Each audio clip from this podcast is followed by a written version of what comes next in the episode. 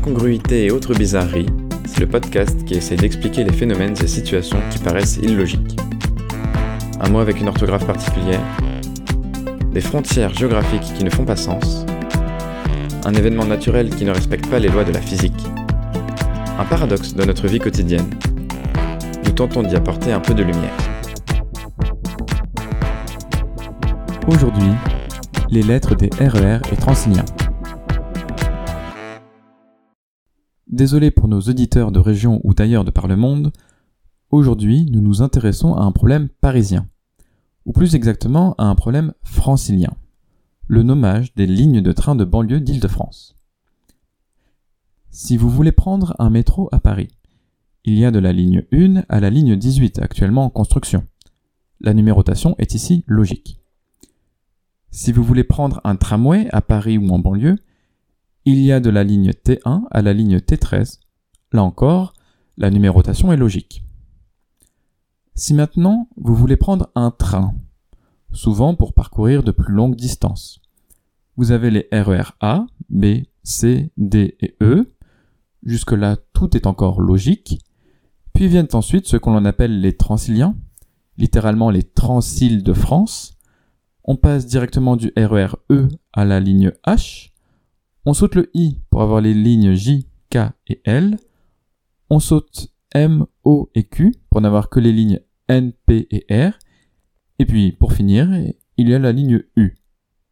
Autrement dit, après 13 lignes de train de banlieue, nous sommes déjà à la lettre U. Encore 5 nouvelles lignes, ce qui n'arrivera peut-être jamais cependant. Et nous aurons fini l'alphabet. Ce micmac a clairement besoin d'une petite explication. Les lignes du réseau express régional, RER, e à commencer par celle du RER A, ont été construites dans les années 60-70 et ont pour objectif de relier entre elles les différentes gares parisiennes et de simplifier les échanges pendulaires Paris-banlieue. Elles traversent donc Paris selon des axes nord-sud ou est-ouest par exemple. Pour ne pas avoir à construire trop de nouvelles voies ferrées, ce sont en partie d'anciennes voies historiques qui ont été aménagées pour accueillir ces nouveaux trains par exemple la ligne de Paris-Saint-Lazare à Saint-Germain-en-Laye à l'ouest, ou la ligne Invalide-Versailles. Néanmoins, de nouvelles gares sont aussi créées, comme celle de La Défense, Aubert ou encore Châtelet. Les RER e A et B sont ainsi mis en service en 1977, puis deux ans plus tard pour le RER C. Le RERD arrive en 1987, puis le RER E en 1999. Aujourd'hui, le réseau express régional d'Île-de-France est composé de 5 lignes, dessert au total 257 gares, dont 33 à Paris, sur 587 km de voies, dont 13% sous terre. À noter que le réseau du RER e présente la particularité d'être exploité sur certains tronçons par la RATP et sur d'autres par la SNCF. On désigne sous le nom d'interconnexion les points où le train passe d'un exploitant à un autre. Il y en a un sur le RER A en gare de Nanterre Préfecture et un sur le RER B en gare de Paris Nord. Venons-en maintenant à ce que nous appelons les transiliens. Il faut savoir que les transiliens désignent les trains de banlieue d'Île-de-France opérés par la SNCF. Donc, certains des RER sont en fait aussi des transiliens. Pour être plus précis, nous allons maintenant parler des transiliens qui ne font pas partie du réseau RER.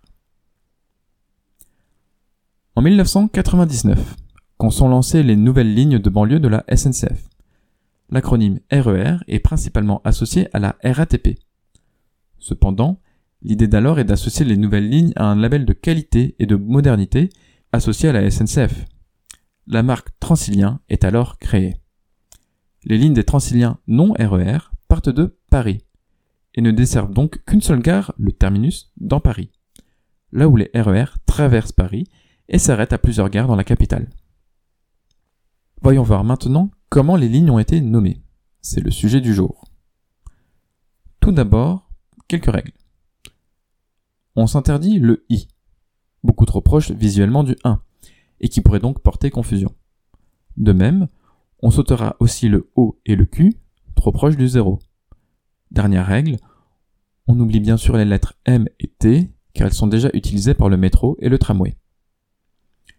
Les cinq premières lignes créées sont donc la ligne F, au départ de Saint-Lazare, la ligne G au départ de Montparnasse, la ligne H au départ de Gare du Nord, la ligne J au départ de Gare de l'Est et la ligne K au départ de Gare de Lyon.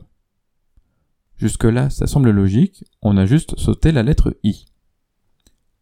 Fin 2004, c'est là que tout est chamboulé. La nomenclature des lignes transiliens est remaniée. Les deux lignes au départ de Saint-Lazare sont renommées J et L. Donc la lettre F n'est plus utilisée. En même temps, la ligne H au départ de Gare du Nord donne naissance aux nouvelles lignes H et K. La ligne J, qui était départ Gare de l'Est, doit donc maintenant être renommée vu qu'on a pris cette lettre pour Saint-Lazare. Cette ligne J devient alors la ligne P. Et la ligne K, qui était départ Gare de Lyon, doit être renommée en ligne R, car il y a maintenant une ligne K à Gare du Nord. Bon. Même si c'est un peu compliqué, ça reste plus ou moins logique. Cependant, on ne s'arrête pas là. La ligne G, au départ de Montparnasse, est renommée ligne N sans réelle explication. Et la ligne reliant la Défense à la Verrière, qui faisait partie des lignes F et G, est renommée ligne U. Là encore, on ne sait pas trop pourquoi la lettre S a été sautée. En résumé, les lettres inutilisées entre A et U sont les lettres F, G, I, M, O, Q, S et T. F et G ont été utilisées mais ne le sont plus. La lettre I est trop proche du 1, la lettre M est déjà utilisée par le métro, les lettres O et Q ressemblent trop à un 0, la lettre S est disponible, on l'a juste oublié au passage, et la lettre T est déjà prise par le tramway. Bien sûr, V, W, X, Y et Z restent disponibles pour le futur. Bref, pour ceux d'entre vous qui veulent construire un futur RER ou transilien et qui se posaient des questions, il vous reste encore quelques lettres disponibles.